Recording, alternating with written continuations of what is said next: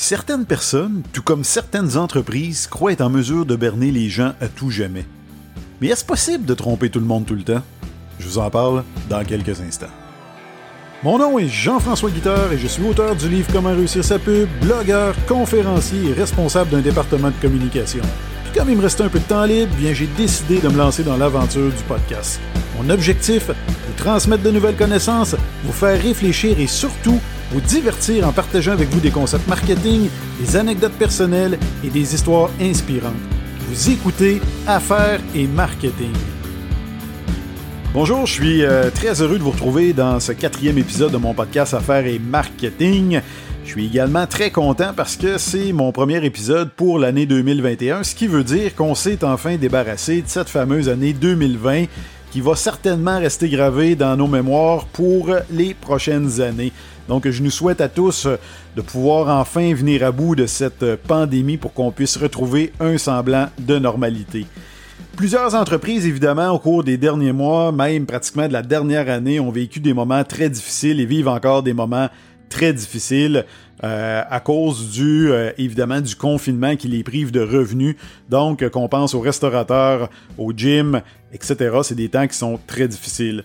Dans un premier, prochain épisode, euh, ou peut-être même une série de prochains épisodes, je vais vous euh, tenter de vous donner quelques trucs qui vont vous permettre d'augmenter vos ventes. Et souvent, c'est des trucs, euh, en fait, j'aime bien tout ce qui joue au niveau de la psychologie du consommateur. Donc, en posant certains gestes, on peut souvent influencer les consommateurs. Et ces gestes-là ne sont pas toujours des gestes qui coûtent des fortunes, bien au contraire. Donc, je tenterai de vous présenter quelques petites astuces qui pourront peut-être vous aider à repartir votre entreprise.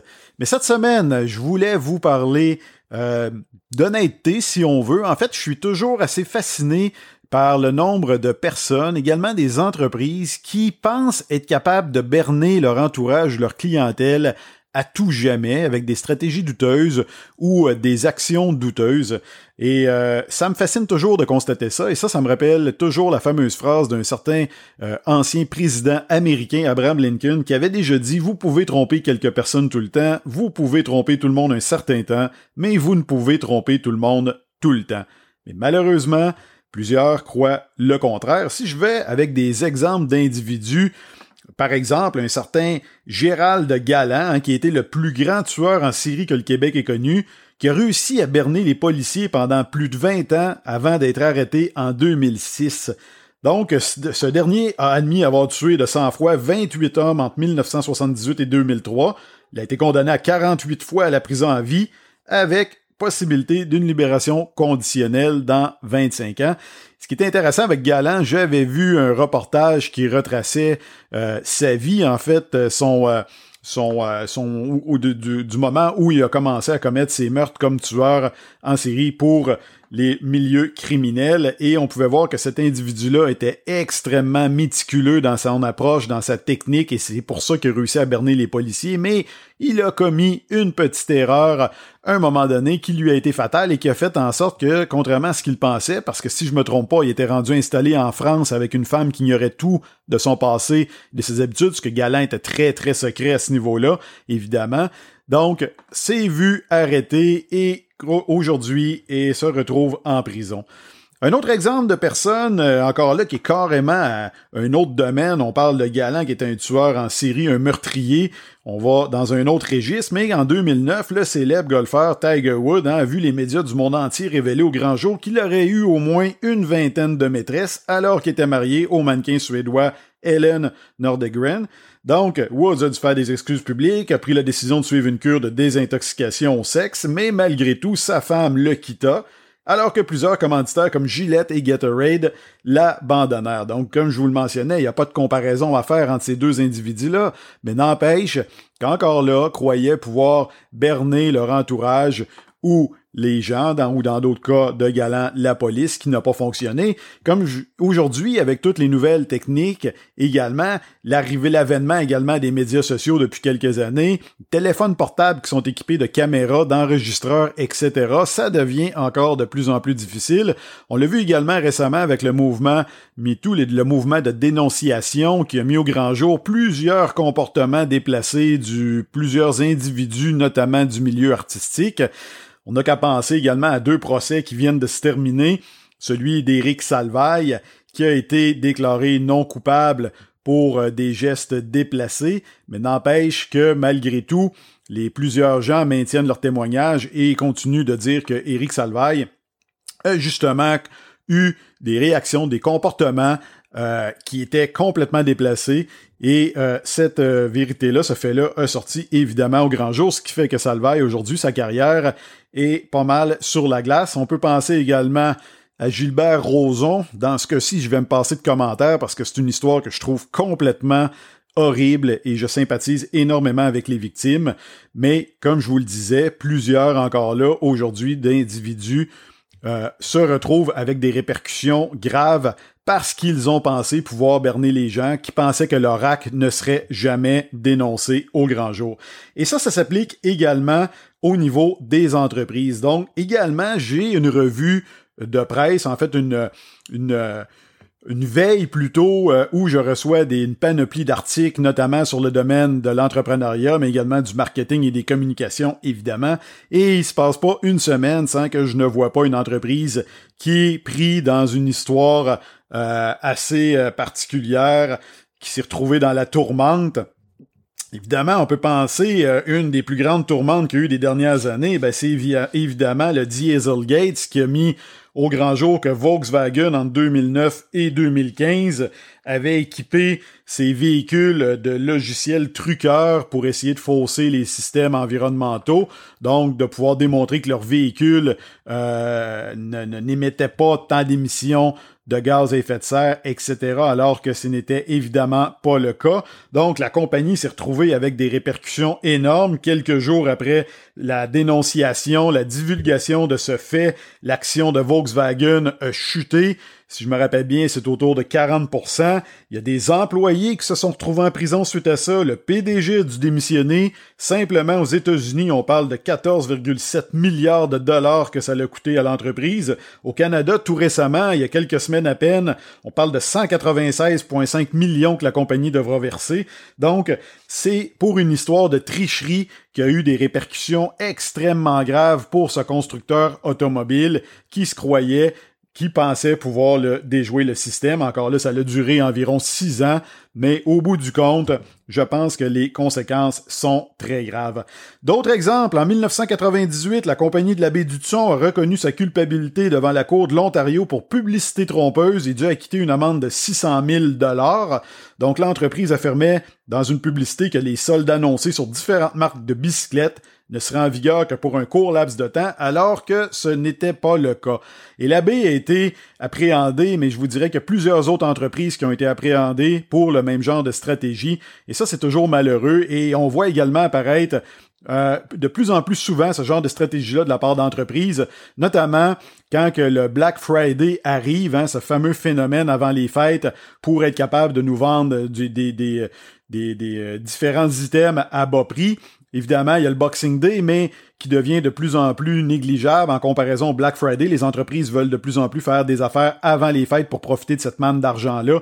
Et plusieurs entreprises vont utiliser des techniques, c'est-à-dire qu'ils vont augmenter euh, euh, euh les prix de certains produits, certains items quelques semaines avant ces événements-là pour faire croire que le prix régulier était celui-ci. Aussitôt qu'un événement, une vente arrive, là, vont afficher ces prix-là avec des rabais qui semblent impressionnants, des 50, 60, 70% de rabais, mais évidemment, le prix a été gonflé, ce qui n'est pas permis par la loi, donc avis aux entreprises, c'est des stratégies à éviter qui pourraient vous coûter cher. Un autre exemple, en 2011, le géant Reebok s'est engagé auprès de la Federal Trade Commission à créer un fonds de 25 millions de dollars afin de rembourser les acheteurs de chaussures de deux de ses modèles, donc le Easy Tone et le Round Tone. Donc les publicités promettaient notamment aux consommateurs une augmentation de 28% de la tonicité des muscles fessiers, alors qu'aucune preuve scientifique ne de croire de telles affirmations. Encore là, au niveau de la publicité, il faut être extrêmement prudent lorsqu'on est une entreprise avant d'affirmer des choses sans que ça soit véridique. Dans la même veine, on pourrait penser à la société Bar Hockey qui a conclu un règlement avec le Bureau de la concurrence en 2014 et qui a dû faire don d'équipement d'une valeur de 500 000 dollars à un organisme de bienfaisance qui encourage les jeunes à pratiquer des sports. Donc, le Bureau a estimé que les publicités de l'entreprise pour promouvoir son fameux casque React, donnait à tort l'impression de protéger les joueurs de hockey contre les commotions cérébrales causées par les chocs générant une force de rotation. Donc, vous voyez, c'est toutes des stratégies publicitaires qui peuvent être lourdes de conséquences. Un autre exemple, 2016, le détaillant de meubles Brouille Martineau qui a été condamné à 75 000 d'amende. L'entreprise avait diffusé des publicités à la radio en décembre 2012 qui laissaient croire qu'elle payait les taxes sur tous les électroménagers, alors que la promotion s'appliquait uniquement à certains modèles. Ça, c'est le genre de stratégie qu'on va également voir souvent, que les entreprises vont nous dire payer sans frais ni intérêt pendant 12 mois, 24 mois, donc aucun paiement à faire, aucun intérêt à payer, mais dans les faits, pratiquement tous les fois, ces stratégies-là sont frauduleuses dans le sens que il y a toujours un frais caché souvent, par exemple, de l'institution financière, et souvent, ça va être mis au grand jour que ce n'est pas vrai. Donc, plusieurs entreprises comme Beau et Martineau, dont notamment plusieurs détaillants de meubles, ont été pris dans le même genre de, de, stratagème qui leur a coûté des euh, sommes, des amendes assez considérables. Il y a d'autres entreprises, par contre, qui vont aller opter pour l'honnêteté, et ça, c'est ça que je trouve plus admirable.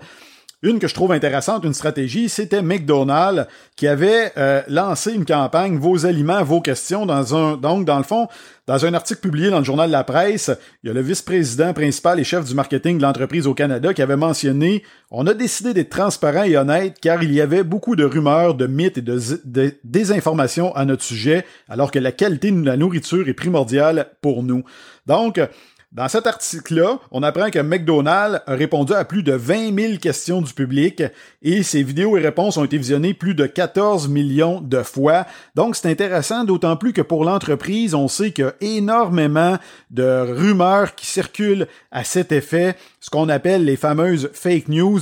Ça suit McDonald's depuis plusieurs années, donc notamment les plus célèbres, ça va être de dire que McDonald's va mettre des produits qui créent une dépendance euh, à même titre que, par exemple, l'héroïne dans ses produits pour que les gens reviennent, ce qui est évidemment faux, ou encore qu'ils vont mettre des produits qu'on dit anti-vomi, donc dans le fond, dans leur boulette d'hamburger pour empêcher les gens d'être malades après. Donc, c'est des rumeurs qui circulent sur le web et qui, évidemment, font mal à l'entreprise. Donc, l'entreprise a décidé de répondre à l'ensemble de questions, d'être honnête et transparent.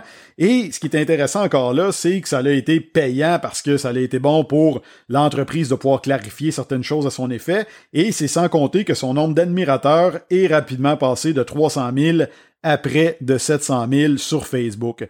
Donc, si j'ai un conseil à vous donner que je donne souvent aux entreprises et aux gens, c'est justement un des principes qui devrait être à l'interne chez vous, c'est de ne pas chercher sous aucun prétexte à berner vos clients, berner vos fournisseurs, vos employés. Un jour, ça va revenir vous hanter. Donc, j'espère que vous avez apprécié cet épisode. Comme je vous le mentionnais, je travaille à faire d'autres épisodes plus au niveau des ventes. J'ai des stratégies, des choses bien intéressantes, plusieurs lectures que je fais actuellement, que je suis, euh, que j'ai bien hâte de pouvoir vous partager. Si vous voulez en savoir plus sur moi, ben, je vous invite évidemment fortement à aller visiter mon site web, le jfguitar.com. Vous allez retrouver là-dessus mes billets de blog. Euh, vous allez retrouver également l'information concernant mes conférences, également concernant mon livre, Comment réussir sa pub. Si vous avez aimé cet épisode ou mon blog, ben, je vous invite à vous abonner à une des plateformes, que ce soit Spotify ou Apple Balado. Euh, je vous invite à vous abonner et si le cœur vous en dit, ben, pourquoi pas à laisser une évaluation oui, un commentaire. Ça me fait toujours grandement plaisir de pouvoir vous lire. Sur ce, je vous remercie d'être à l'écoute, je vous remercie de vous me suivre et je vous souhaite une bonne journée.